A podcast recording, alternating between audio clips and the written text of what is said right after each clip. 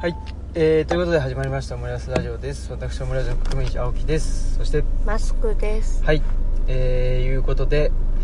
えー、車の中からまたもあのまたもお送りしているとそうですねいう。ことですねはい、はい夕暮れの車の中からうんお届けします。山の山の中にはい車を止めてですね、山の中っつっても家の家の前なんだけど家の志願そうですね橋を渡ったところっていうかですねはいまあいつもねあのー、なんて言うんだろう駐車場ないんですかとかって言われてねあそうそう、うん、であ、あのそこに車止まってるんでその後ろに、えー、とつけといてくださいとかって言うとあと路中でいいんですかとか言ってうん、路中っていう感覚はなかったなと思って忘れちゃったね、うんそういうのその路中したらなんか言われるとかなんか貼られるとかそういうの忘れちゃいましたねそうっすね怒らないんでこの辺ではそういうことはね、うんなんかでもこの前はいえっ、とバスに乗ったんですよああそうだね灰原駅からはいまあ、あのこの理由についてまた後で言いますそうけどですねほんでそんそのでえっとどっからかな東吉野村に入ったとこぐらいから、うんなんだっけ自由昇降区あう間んあの手を上げればうん乗れるし、あのとなんかバス停とバス停の間とかでも一応降りれるっねていうシステムなんですよねねそういうのが、まあ、東吉野村の中にはあってだからまあ決してバス停じゃなくてもうん乗れるしお降りれるっていうやつなんはいだけどほんで、まあ、うちの目の前でそのバスを降ろしてもらったんですけど、うんそしたらなんかあのーなんだっけななんかあしうんと叱責に行くんですかみたいなことを言われて「うんいやここうちなんですよ」っつったら「ええー」とかっつっておじさんすごいびっくりして運転手のうんいろいろ質問されてう、んであのーこの車はあのあなたの、うん、と車なんですかとその、まああ、いーわゆるね、とうん路中ししてるうん 路中しているように見えるあの僕らの車、うんうん、で「あそうなんですよ」っつってであの橋が渡れなくてとく車でねうんうん言ったら「あでもそこに住んでんだから橋のね橋をちょっと広げてもらうとかうんなんかしてししてもらったらいいんじゃないですか」とか言って、うんまあ、言われたんだけどなんかまあとはいえこの橋を広げてもらったところであそうなん杉並木があるからそうなんですよね、うんまあ橋渡ったとこ史跡なんでそうなんなんでかすそよそこはそこでうちの持ち主うちじゃないねうんうん、積んでなかなかね、まあ、難しいというか、うんいやそういうことでもとかっつってなんか もう全部説明するのがねあの面倒くさいっていうかちょっとあのね、まあ、あのバスの運転手さんもねもうこのこれを何とバスえーバス運転中だったんで、うんあのーそういう説明もねあのほどほどにまあでもね結構どこのうちもなんか道脇にそのそ家うだのね前の道脇に止めてたりするっていうかまあ、なんせ川と山のね狭間に住んでるから、うん土地がちょっと小さいんだよねそうですねう、ん土地がちっちゃいしかといって車がないとい生活できないからそうそうそうまあ仕方ないかと、ねまあ昔からあるから車のない時代からねうん、あるあったりもするからうんうんその自家用車っていうのが当たり前じゃなかった時代から建ってる家がほとんどなのでそうですね、うんでもだいぶやっぱりこれでも道は広がってるんだろうねあまあ全然ねそも,、うんそもそも道筋も変わってますもんねあそうそうそう峠とかもっと違う道だったってもっとねあのーなんていうのとぐるぐるとあというかねそうそうあの迂回して東吉野村にねあの今はね東吉野村ってその桜峠峠から、まああー少しカーブはあるけどまあビューってねうんあのー一直線まで行かないけど、まあ、それほどあのー迂回はせずに東吉野村に入ってきてるんだけどもともとはそうじゃなくてあだいぶねそうだいぶまああのこういうのあのなんていうこ高低差っていうか、あね傾斜が多分結構あるからやっぱりねあのー迂回してそううんでじゃないと降りてこれなかったんだろうなというのは思ううんですけどねそうですね、うんだからちょっと次のあのヤマトレファレンスブックではそ,、はいはいそういう道筋の話を書こうかなとおー思ってます楽しみですねはいはいそんなこととかですねあとはあれかなさっきね、はい、えー我々は、えーみたらし団子をねあのいただきまして はい、ね置いてあっそうそう坂本さんがねうんあのオフィスキャンプの坂本さんと、まあ、あのさっきねたまたま会ったんですよあそうなんうだ、ん、そんで、まあ、僕はあの車のちょっと整理をしてた時に、うん坂本さんが、まあ、あのどっか出かけるあれであの通りかかってで久しぶりに結構だ久しぶりですよね坂本さんと会うの、あまあそうですね、うん34ヶ月月ぶりぐらいかなあんまり今んとこ定期的に会うっていうあれもないしねそうだうね、ん、そうそうで本当はねあの山岳をああやろうって言ってたんだけど、うんコロナがひどくなっちゃったであしょそうです、ねうん、それでちょっとねもうあのそれどころじゃないっていう感じになっちゃったのとあとでもなんだっけマインドトレイルかなああでねあのあれ坂本さんがその主体でうんうん企画してるから、まあ、それでも忙しかったっていうのもあったみたいでね、うんまあ、そんなことでほんでその時に「はいあの何と元気?」って言われたんで「いやこの前救急車で運ばれたんですよ」っていう ね話をしてはいっていう話なんですけど、まあはいいやこの前頭痛がねひどくてそうですね、うんちょっとなんかまあ胃腸の不調が頭痛になっちゃうそうなんですよねそうだからででも、まあ、いつものやつよりもあうんうんだいぶひどかったので、うんちょっとこれはまずいなと思ってで、まあ、夜中だったけど車でね、あのー病院に行こうとうん行ってで車運転しようと思ったんだけどこれ全然運転できなかったんで、うんこれはやばいとつって救急車を呼んでですね、うんあのー乗ってで結局あのーこっから、まあ、1時間はかかんまあ夜中だったんでそんなかかってないけど、昼間だったらまあ4 5 0分かうんなそうです、ね、かかるね、えー県立のね、うんまああのー大きな病院まで、うん、まあ、結局その近所の病院で受け入れれあのられないとうんいうことだったみたいで、うんほんでそこまでね連れてかれちゃって、うんで結局まあ CT とか取ったりしたんですけど、まあ、あのよくわからんというか、うん何事もないですということで言われてですねほいであの帰ってくる時に、うんまあ、結局僕僕しか車運転できないかあそうならんですよ救急車で運ばれてしまうとですね自力で帰ってくるしかないんですよねそうですね、うん、ほんでバスに乗ったと そうそうでそういう初めて自由乗行を体験したのその通りです、うんは初めてが多かったですねあそうですね救急車にも救急車乗ったことあるんですけどあそうそうですねはい、あの主なんていうかな自分が主になってな んかその運ばれる対象として乗ったことはなったないなかったんで、そうそうそうそうっていうんでね、まあ、そんなこともあっていろいろとあのーご心配のねまあそういうこと僕もあのつぶやいたんで、はいはい、別にその心配してもらおうと思ってつぶやいてるわけじゃなく て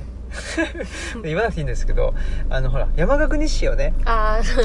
僕山岳日誌のためにつぶやいてるんで、はいうんっていうんでねまああのまあそういうこと日が記的にねあったよっていうねそうそうそうそうこれね忘れちゃいかんと思って、うんうんうんでつぶやいたんですけどねそしたらまあね、あのー当たり前かもしれないですけどねあと皆さんからあのあとあのご心配のねうんすいませんメー本ルを当にありがとうございますねありがとうございますって感じでまあうんすっかり良くなったわけではないんですけど、まあ、だいぶこの3日間ぐらいはあのだ10時間ぐらいかな10時間ぐらいは睡眠とってて睡眠不足っていうのもあったかもしれなあいです絶ね対そうですねやっぱなんだかんだ寝るの遅い日々が続いてたしついてたしね、うんあのーなんだろうな一つはあーなんだろうな、まあ、手作りのアジールの,、うん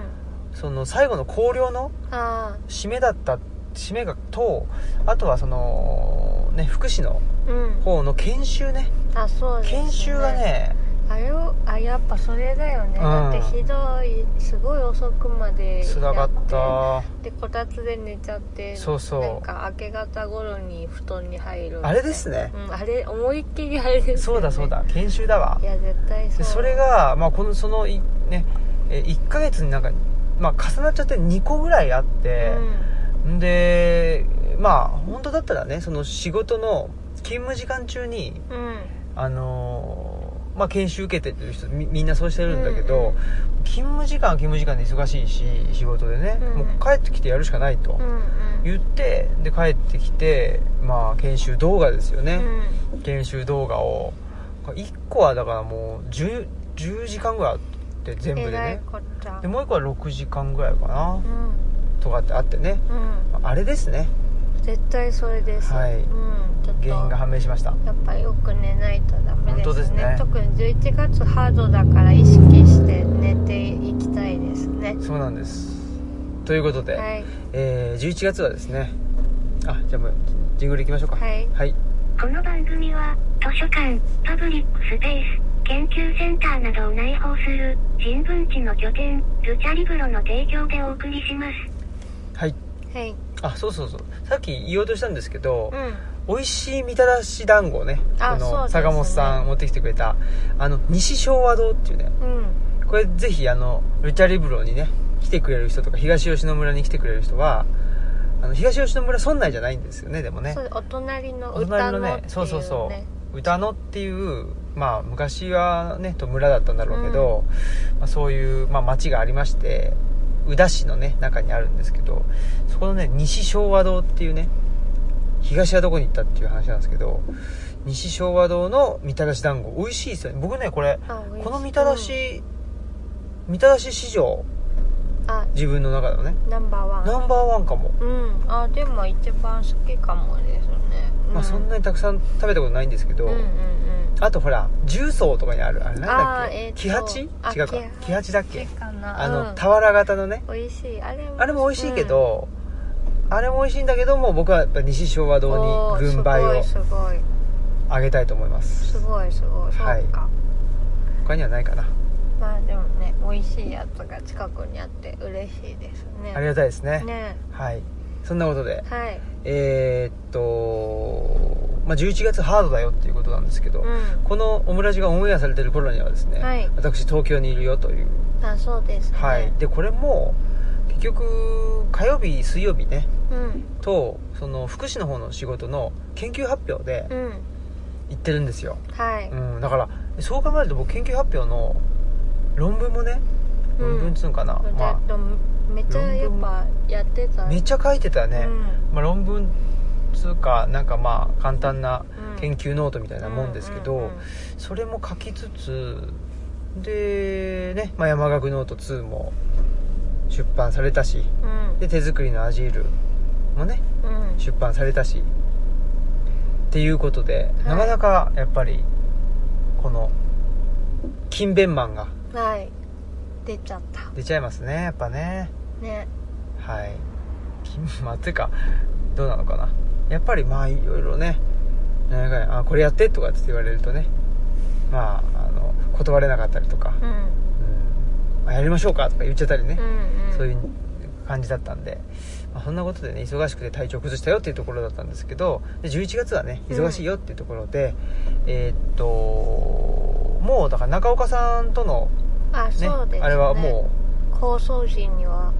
終わってる終わってますね、うんそうそうだからあこの収録日がね僕が東京に行く前日なんであそうです、うんうんっていうことででその後はですねえーっと日曜日うん日曜日って何日だっけな10あわかんない12かな10あ全然違うわ14え14ですねうんめんな14さいです14がえーっとあれですねはいトンさんとのねはいイベントがあってその後にえーっと17の水曜日水曜曜日に平川克美さんね隣町コーヒーであってはいで10 11月21日はいに、あそうでえー村上聡さんと京都成功者さんねはいであるよっていうことで、はいまあ、トンさんのはねオンラインなんですけそうどですねオンラインと東京と京都とはいいうことでね、まあちょっと手作りの味でまあ日高さんの時から手作りのアジールがね発売になりますのあでそうですねはいちょっとぜひお手にちょっとね社運かかってます んで社運社社運って言わないかねちょっと頑張んないとねそうですねいかんなっていう、はい まあ頑張んないとも何もあれなんですけどねまあできるだけ多くの人にねあのそう読んでほしいなと、ですねあこれかはい思ったりしておりますって感じですねであれじゃないですか1314はマスクさんはご予定があるんじゃないですかうん134って何でしたっけし調べてみてくださいはい1314 あ私嘘でした音声 大丈夫かねちょっと何にも今考えてなかった尾鷲にはちいょっと、あのね今コロナも少し落ち着いてるから、うん行けるかなという感じでとんが坂ぶっこさんにでもただ遊びに行くだけだからねうんよろしくお伝えください、はいまだちゃんないちゃんいるといいなうんっていう感じですはいはいということでということではいそんなことですねはいはいそしたらじゃあえー、あジングルですかはいはい博士の普通の日常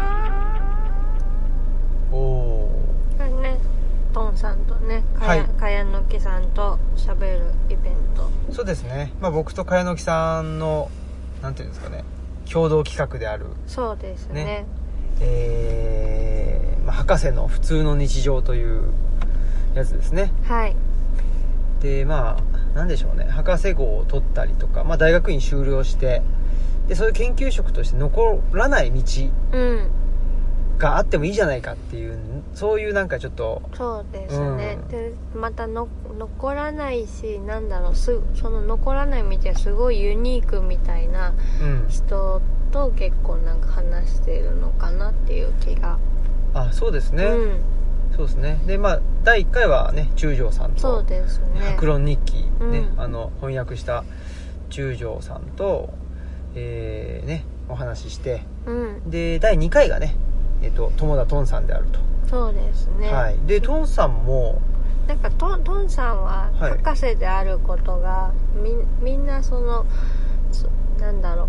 代わりに読む人としてのトンさんの方うが、ん、みんみんな知ってるトンさん像なのかなと思うんですけど、うん、博士としてのトンさんというところはすごい新鮮なんじゃないかなってうん、思っておりますそうですねだからなんだっけ多分肩書きにもね全然書いてなかっただうんろあそううでし、すよねいやでもね僕も別にルチャリブロの時書いてないですけどねあそうでしたっけ、うんうんなんかねいや自分で書いてなくていつの間いつの間にかっていうかなんか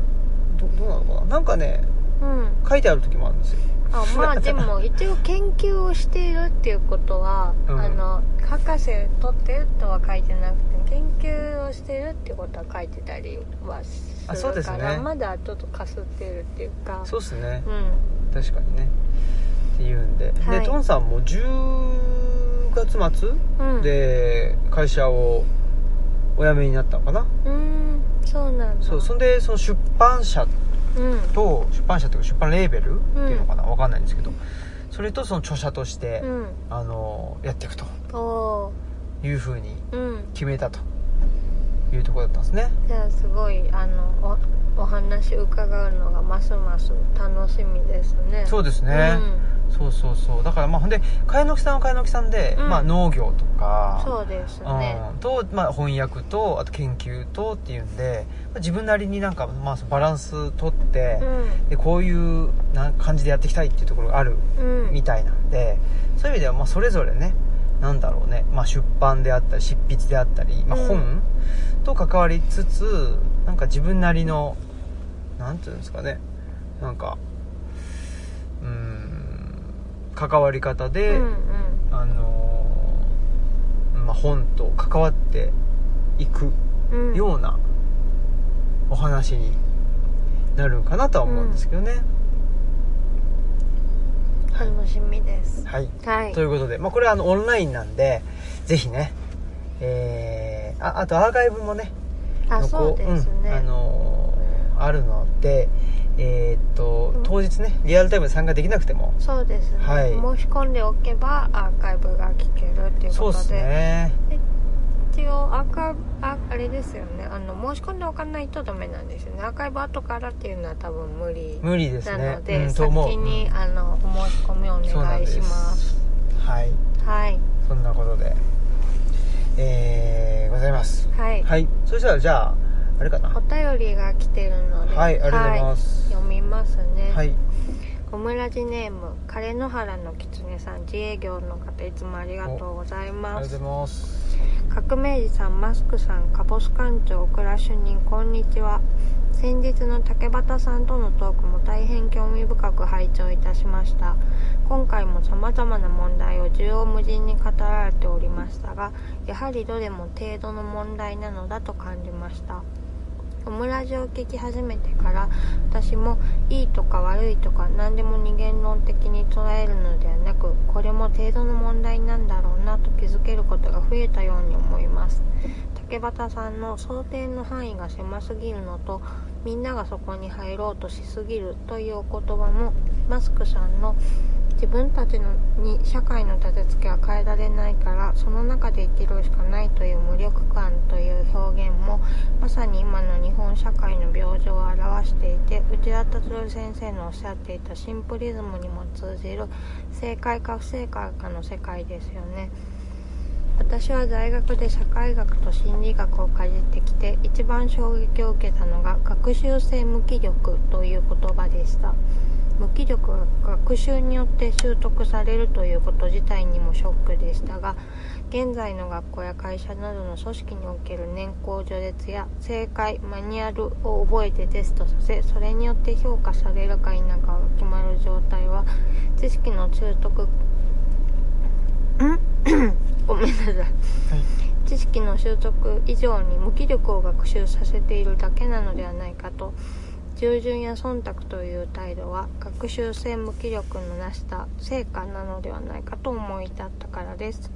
その成果によって全員が正解のみを良しとし良しとされた正解を受け入れそこを目指すようになるのはオムラジでも言われておりましたがディストピア小説の世界のようですね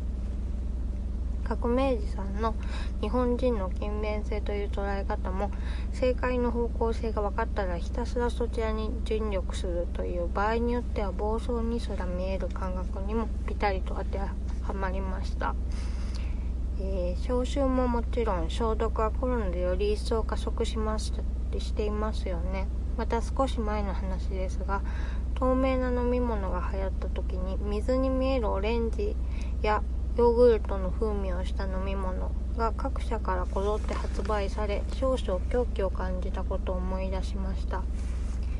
開発者たちはこんなものも透明になったらもっと売れるのではという観点から作ったのかもしれませんがそれより自分たちがこんなものも透明にできるという技術のこれの方が根底にあるように感じたからですそれはもはやマッドサイエンティストのテイストではと個人的には大変興味深い人物だと思いますがやはりその使い道を誤るとアウシュビッツの火葬炉設計者のようになる可能性は否めないという恐ろしさを感じます道徳なき経済は罪ですね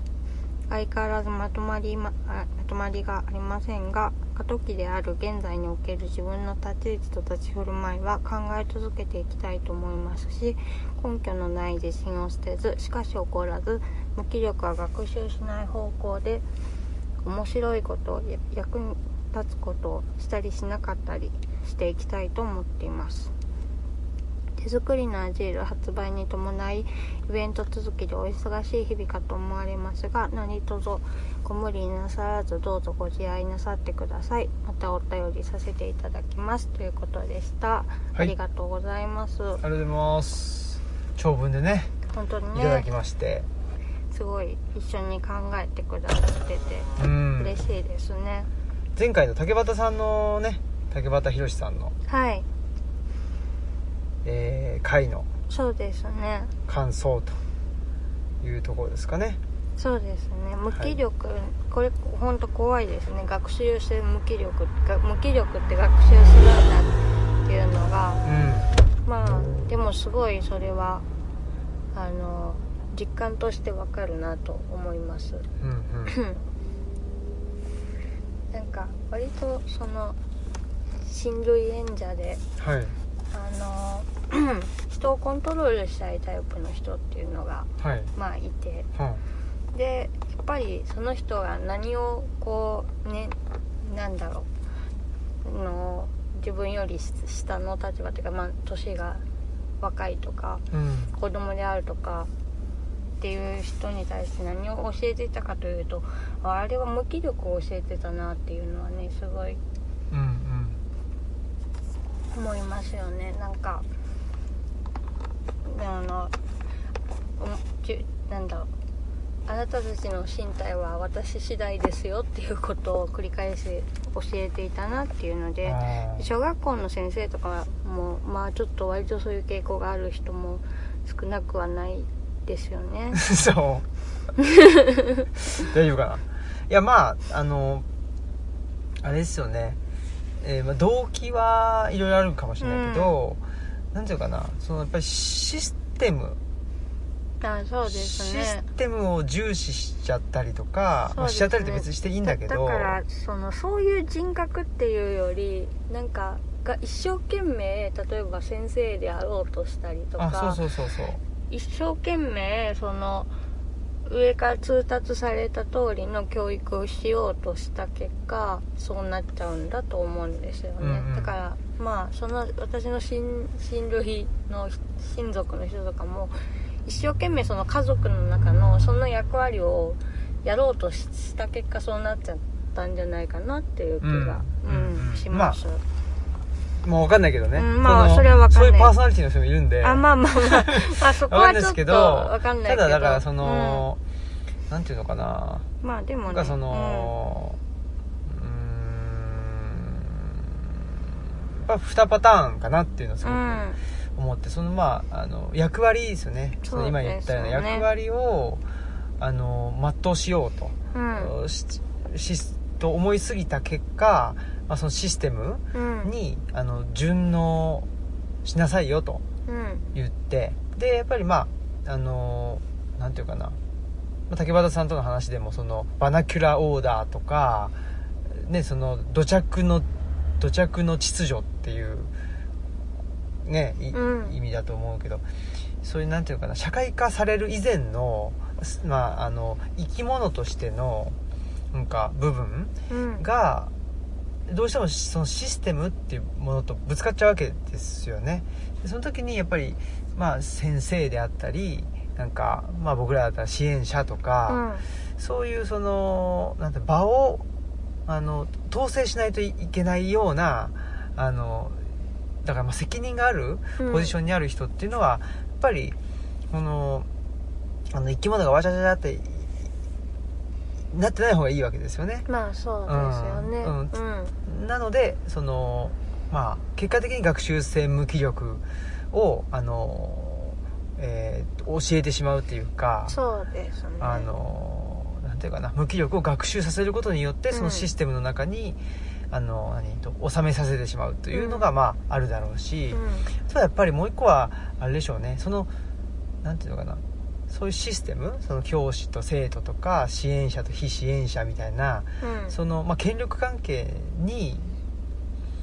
やっぱり何、えーなんていうかな権力関係でその役割を担えばあのその人は何もしなくても権力を持てるわけですよ、あそうですうんね、だからそういうのもあるでしょうねあそれはそういう人もいる,、んいるだろうなっていうのはすごく思ってそういうとこはあありますねだから、うんその例えばまあ親族の話で言っ たら、はい自分は昔子供だったから、うんうんその押さえつけられるコントロールされる側だったけど、まあ、つあのそうじゃない立場になったから自分が今度はコントロールできるんだっていう風な捉え方をするっていううんうか、んそういう場合もなるほどあるんだなっていうのうは、んうんだかうらんあの部活とかああまさにねそうだよねだか中ら1でうんえー中中1の時に中2からすごいいじめられてたとかっつって、うんでだから中2になった自分も中1をいじめることができるんだっていうねそうですよね、うん別にその中1なん何の関係もないそうのにねそそうのそうそうっていう発想もでもあるんだなっていうのはあるでしょうね、うんうん、でで僕はなんかなんていうのかなそのそのまあなんかこれ難しいけど、うんなんか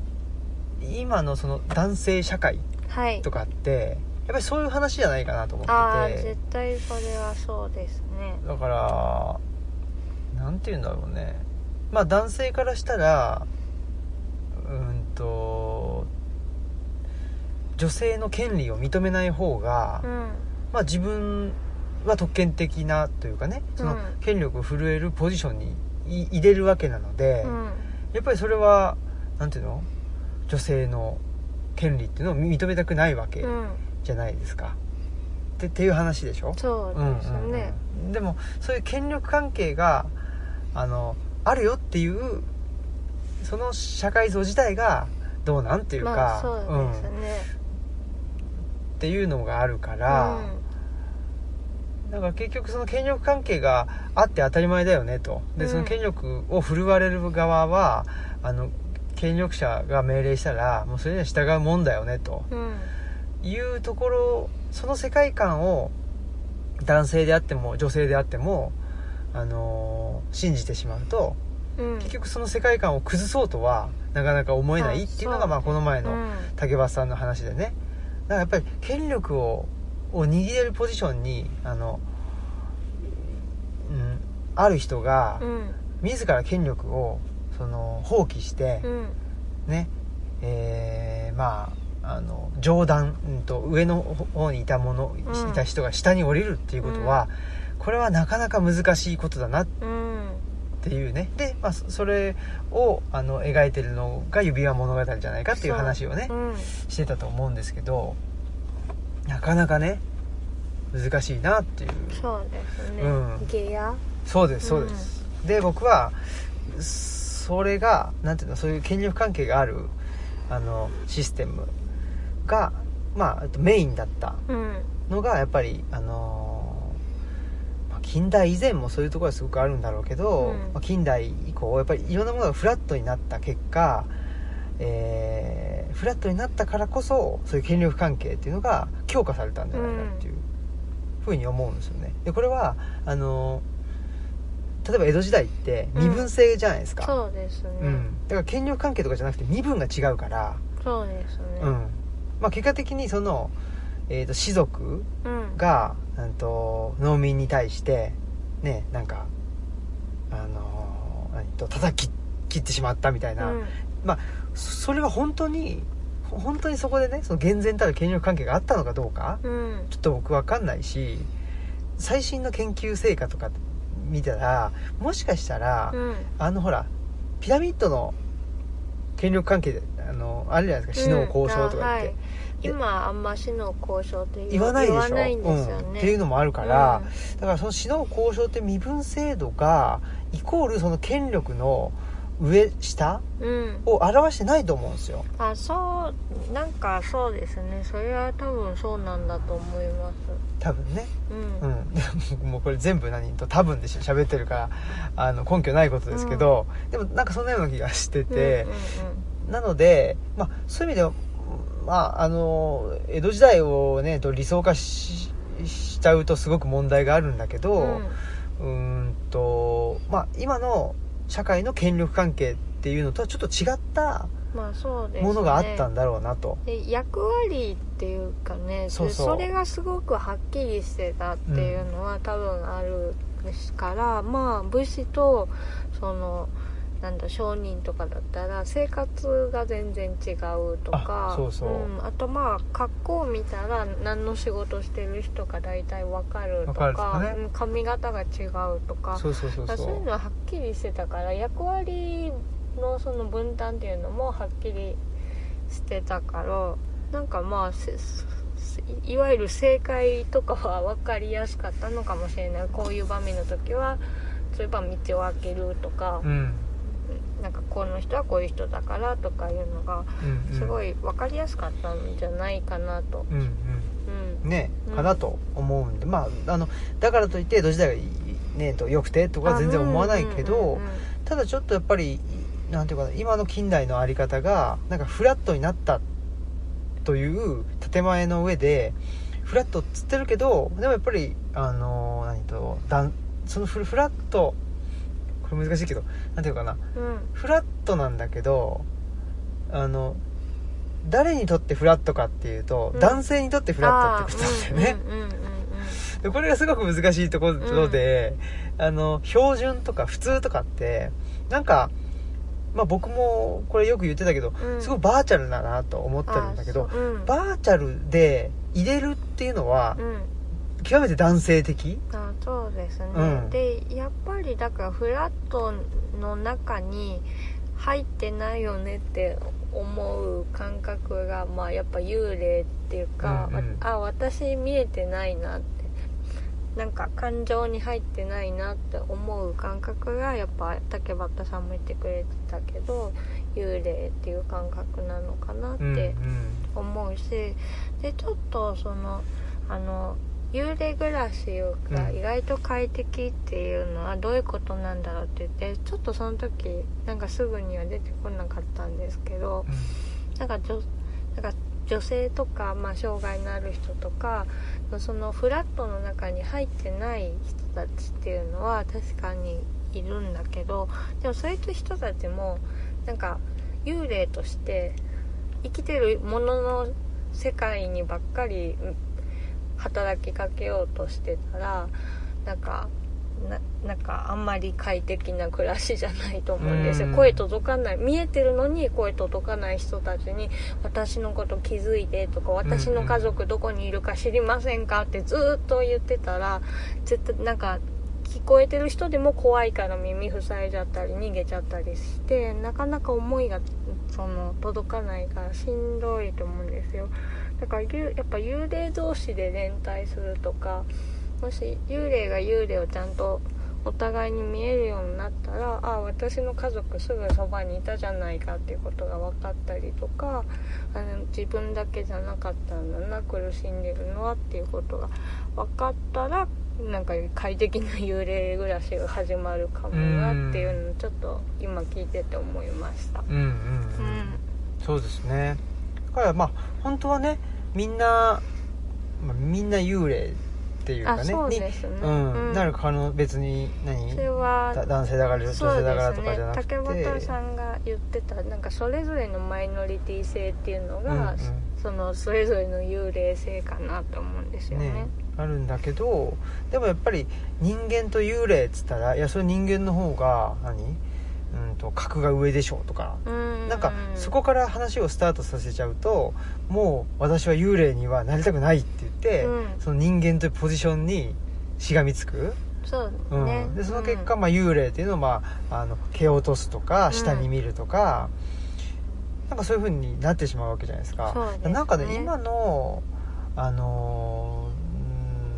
状況ってちょっとそういうところあるんじゃないかなあうんとうんうん思っているところもあって、まあ、いわゆるフそうェミニズムのバックラッシュっていうのは、うんうんちょっとそういうとこじゃないかなと。あーうんうんうんでもだからやっぱり幽霊同士連帯するためには自分の中の幽霊性を認めるっていうか、まず自分がのにも幽霊性があるっていうことをなんか認めないと本当狐さんが言うようにねディストピア小説みたいになってそうそうだからまあ自分の中にもそうだし、ん結局 TPO に応じて、うんいつだって幽霊にあなたもあのなる可能性はあるんですよあっまあていうことですもんね。全然そうですね、うん、だって例えば、うんあのこれ「白論日記」でも書いてたんだけど、例えば、あのーまあ、大学院生の時に、うんまあ研究発表するとか研究発表をしなくて学会に参加するとかって、うんあのなるとすごくうんと顕著なんだけど、結局誰の目にも映ってないのよね。うん自分がね、うん、誰の目にも映ってないんだけどもその学会の、あのー場にはいたりとかうん懇親会にいたりとかっていう、うんうんう場でねうんだからもうなんていうの別に自分がいなくてもいいわけですそうよ、ですよね壁の花みたいな、ね、そうそう花だったらまだいいかもしれないそうそうそう、んぐらいの感じでこうやって一種の幽霊的あなそうねですね、うん体験というかねそうそうそんでなんかなんだかな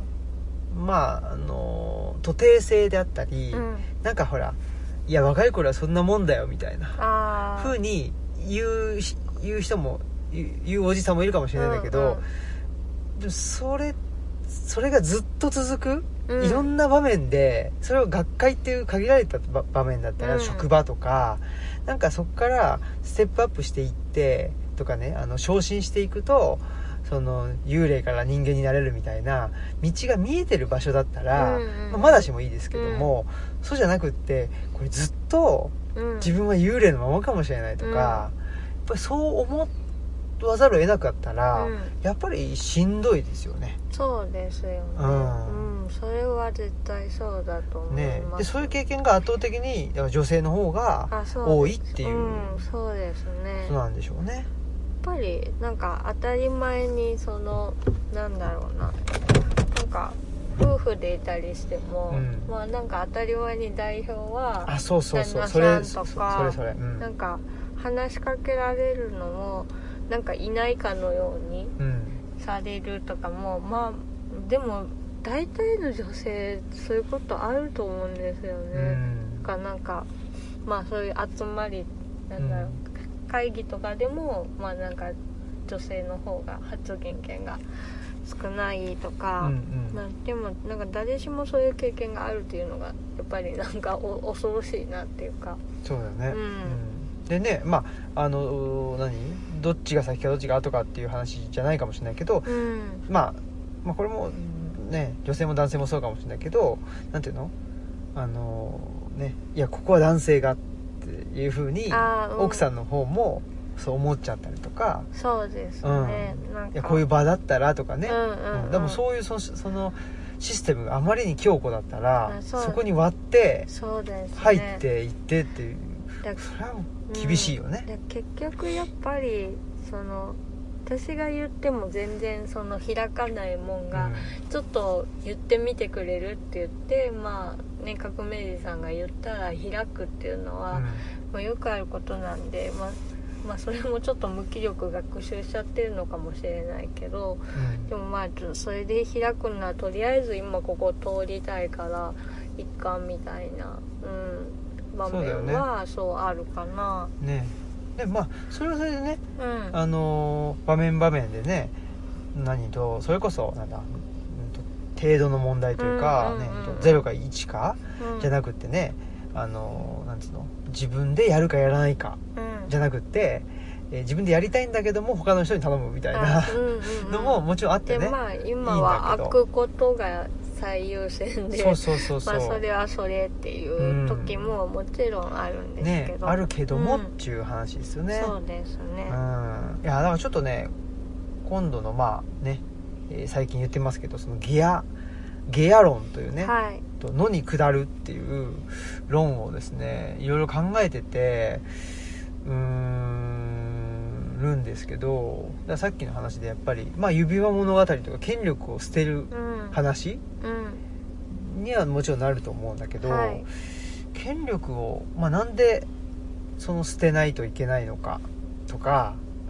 例えばねう、んまあ、僕はあのーわかるわかるっていうまかあ、うんうんうん僕は何ていうのかな権力をおあの持った状態で気持ち悪いんで、あうんできるだけそれを手放すっていうか、みんなであの持てたらいいなっていうふうに思ってるので、あれなんですけど世の中としてというか社会としてう、んうんうんなぜそういうふうにしなきゃいけないのかっていうことですねその辺をちゃんと言葉にしないといかんなと思うので、うんなかなかねまあまあまだ書き始めてもいないしあ締め切りが、うんうんうん1月の下旬とかなんで、うん、まそうですねまああ12月うんうんぐらいからと思ってんだけど、うん、やっぱりでもねその持ち続けたらどうなるかっていうヒントもすごい指輪物語にあるそうですのねかなと思うのでまあ「ごくり」とか「うん指輪の勇気」っていうのは、あの指輪を長くね手元に置く勇気っていうのは幽霊の幽にあそうですえねーと鬼って書くやつだねそうですね、うんあの100%勇気じゃない方ですね ははいい光源氏じ ゃないもんねじゃない方ですね、あのそうそうそうえもうね手元に使う指輪を置きすぎた結果ねどういう風になるのかっていうことなのですごいそこも示唆的なのかなって思います、いやーそうだよね本当に、ね、指輪物語以外にまあもちろん指輪物語にあの影響されてっていう話はあるかもしれないけど、あんまり知らないし指輪物語以前でも、うんなんかそういうなんていうのかな力を失いに行くみたいなうん、うんあで話ってあるかね、一応一応まあゲド戦記もう最終的にゲん、ドゲド戦記の方がうん多分後でしょ、あそうですねだからあ影響されれたのかなうんまあね失いそうですねでもなんかまあ代償として失うっていうかうんだけどそうですねそれ以前にモデルがあるのかっていうと、なんかちょっとあんまりないような気もしねますねうんどうなんだろう、うんちょっとあでもそれ調べてみようかなあそうですね、うんトルキンのそのねうんなんか着想はどういう風にねうんうんなったのかとかまあねあの一一次大戦が影響してるとかっていう風には言われます言われるけけどどねねその物語の骨子というかあそうですねあれはどういうねなんかゲルマンの民話とかでそういうのがあるのかあなそとうかでねすねちょっと調べてみようかなでも言語学者だからそのいねろんな物語も知ってそううんうなんうん気がするので、ねうんすごいあのそこを掘ったら面白いと面白そうですねう、ん、思います、うんということでだから、はまあ、ゲア論というのは権力を捨てに行くうん話であってそれ僕はね結構そのなんていうのあの竹俣さんがねだからうんあのケアについて連載してるじゃないですか、あうんうんケだからアと男性そうそうそう、すごくねあの僕の中ではつながる、うん、まあそうですうんね、うん、話だだったんで、うんでねあの先週ねと竹俣さんとそういう話になったし、うんねえーその竹俣さんとはですね手作りのアジール、えー内でもねそうですね対談もお話ししてるのでしてますしあとね、まあ、来年になるかと思うんですけど、えーぜひどこかでね、えーお話ねあそうですね、ん、できたらいいねっていうことも言ってたりするので、まあ、結局1回ぐらいしか会ったことないんですよ僕竹場さんとねと直でね、ピザ食べた そうそうそうピザ食べたぐらいなんですけどまあでもねそうだから1時間1時間ぐらいかな一緒にお話しして、うんうんうんっていうぐらいで、ねまあ、オムラジにはね何度も出てくれてるんですけどそうね私まだ直接お会いしたあこそうとか、ないんですよねうんうん実は、うんねえということでそんな風にはいはい思っておりますはいマキノコモントと裏のアリエル。はいはいということでえーっと村の違うわ町の顧問と村の味アジールですねあもうあんもう時間そんなないですねそうですねはいまあ、はいあのこれはこのタイトルはねえー11月10うん7日だっけな17か水曜日のなはいに、 17ね、平川さんとお話しするテーマでもありますとはいいうことですねでまあ平川さんのやってる隣町、えーコーヒー、はいあ隣町カフェですね、そうですね、えーはではいがまあ町のね顧問であって、はいでまあルチャリブロが村のアジールであるうんということで、まあ、顧問とアジールってどう違うんだろうみたいなね、そうですうね、ん、話もしたいし、うんうんうん町と村ってね何が違うんだろうとか、うんうんうんそういう話もしたいなとそうですねでえっと隣町コーヒーさんでは11月9日から11月末頃まで、はいルチャリブロ展も開催していただきますそうですやったーかからルチャリブロの、まあ、四季の風景とかあとちょっと、あの大家さんからもらったルチャリブロが立った当時の写真なんかも展示しますし、手作りのアジールの表紙で動植物をあ動動物は書い虫うん、うん、虫とかサワガニとかあと植物を描いた、えー、とイラストも一緒に展示させていただきますのでそちらもご覧くださいはいであとルチャリブロ展はその後12月4日頃からあの群馬のうん安中春菜のはいつぐみブックスコーヒーさんはいでも、えー、と12月末頃まで開催させていただきますのでぜひお近くの方はつぐみブックサンドコーヒーさんにお越しくださいそうですねはいはい僕らもねあそうですね、はい12月4日にはちょっと珍しく山村夫婦砲弾公開収録すごいですね私あんまちょっと人前で喋らない感じにしてたんですけど、まあ、せっかくだからついにつぐみさんのねはいつぐみさんだったらとそうですねつぐみさんだったらレアですねうん、話させてもらおうかな、まあ、って言ってもあの10名程度のあのちょっと感染にはお互い気をつけながら距離を取りつつのあの開催なんですけれどもまあこじんまりそんなに集とまってくれるのかわかんないですねわかんないですねまあちょっとでもまあなんか早速常連の方が1名ねあそうですね申し込んでくれましたってことだっだたんでから多分その人との多分4人になるんじゃないかなあそうですつねぐみでさんとね車座っていうかなんか4人でこうやって喋ったらもうそれでいいんじゃないかもなう十分ですね我々としてではすごい楽しみですそれならはいそれではい、っていうもうだから申し込みとかししてるんですねあそうですねあはいそういうことみたいな、へもう発表してくださったのえであそっかそっか、うん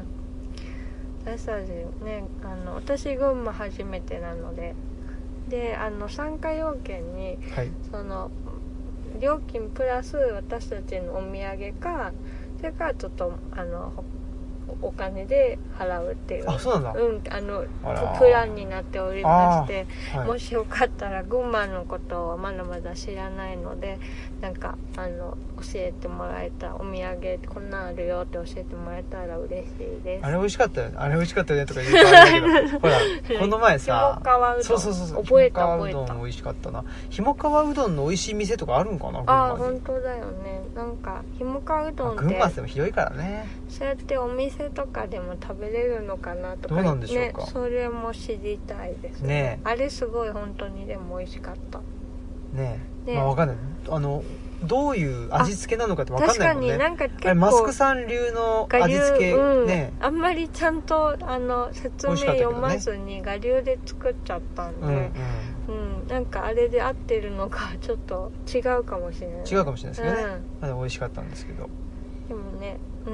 また食べれるのどっかで食べ れる食べれることになっちゃった けどまあねいやいやいや、またあ食べられるといいですねどどっっかかで,、ね、で食べれたらいいな、ねいつかねうんそうそうそういつかでもいいんでいつか現世でねうん現世で現世生きてるうちにそうでいすつねかどこかでね幽霊に出会えるといいなとうん、もいやなんかあの食べ急に食べたくなってお取り寄せとかするかもしれないしそうだねそうそうそあれよかったうな、ね美味しかった、うんなんかねあの九州の方の団子汁とかも思い出したりあー美味しかったね、うん九州もな行きたいな本当うですんね今年はだから行けなかったですねあそうですよね結局ねううんんまあこの前ほらあの阿蘇山があそう噴火した時にねそうそうみんなとあのー南さんとかねあそうですね戸高さんと私かもちょっと豆猫社さんに大丈夫ですかって聞きましたそうそうねあでえっとあのね日向文庫さんうんにもね連絡してやっぱりねか大丈夫だったみたい活だ火けど山なんですねね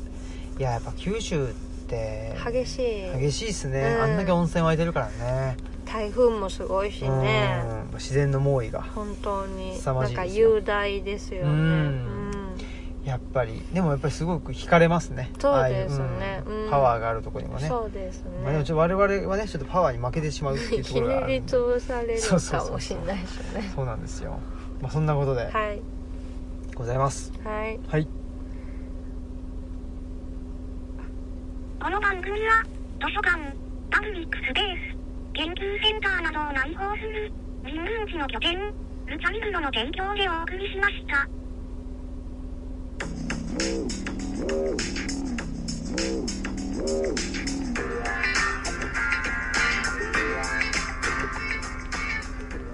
すごいですねもう全部手動でやってるからねすごいですもう DJ すごいですね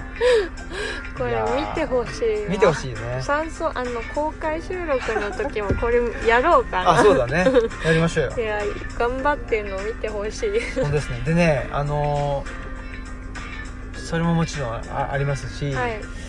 今ねあのー皆さん多分待ち望んでると思うんですけど、はいオムラジジオリジンのメンあーバーのですねはい酒井さんに実はそのオムラジのオープニングテーマをですねちおょーっと新しいオープニングテーマを、ざわざわあのーざわざわ発注しましたやばいでその発注がですね、えーマイケル・ジャクソンの新曲みたいなやつ作れます ってひひどいうん送ったらあのね、えっと、和社クインシー・ジョーンズかって いうありがたいお言葉をいただきましたの最で、高やな、まあ、作ってくれるるでしょうということですけどねちょっとだから年内にちょっとねオリジンメンバー会っていうのをそうです、ね、収録したいなというふうにはんうんしてきてください思って最近なんかそのオリジン会の話題が出ることが多くてですねあ、本当、うん、待望論待望論がね、うんあるんですよいや待望してますよオリジン会ねなんかなんかほらまあちょっとねあのー小さくまとまっちゃってるようなところがあるんでうん、はいあのうん狂気を狂気を入れていきましょう 狂気を入れる狂気だと思われてもいないと思いますけどねオムラジねとオリジンメンバーは ね自分たちが狂気だとは思ってないだろうけどああ持ってないとだから、ね そこが狂ってるんでそしょっかそっかそうはいいうことかいやーそんなことでねはい楽しみですね楽しみにしてほしいですしねどんなどんなオープニングになっちゃうんだろう、えこのな今流れてるエンディングテーマも実はちゃんと曲名がありましてですね「はい Ladies Must Be Waiting for Us」っていう曲なんですよ、はいでまああのオムラジが始まった当初ね女性が我々を待っているっていうフレーズがうんちょっと、あのなんかテーマだったんですよねそうですね温泉でなんか男性陣がずっと喋ってて女性たちが先に上が男っ性陣っていてうか僕と鈴木さんがね そうそうそうそう、ん合気道の合宿の時になんかそういう事件があったんですよね、はい女性陣がでそこから始まってるってことなんですけど、うんそうそうそうかっこいいもんねこの、うんうん、これも結構ここれなんていうのかなちょっとファンクな感じなんでそうですねこういうようなやつくれとはい発注楽しまししたみはいあ今日ちょっと短いですねまあまあまあじゃあということで、はいえー本日のお相手は村上の革命児青木とマスクでした。さよなさらよなら。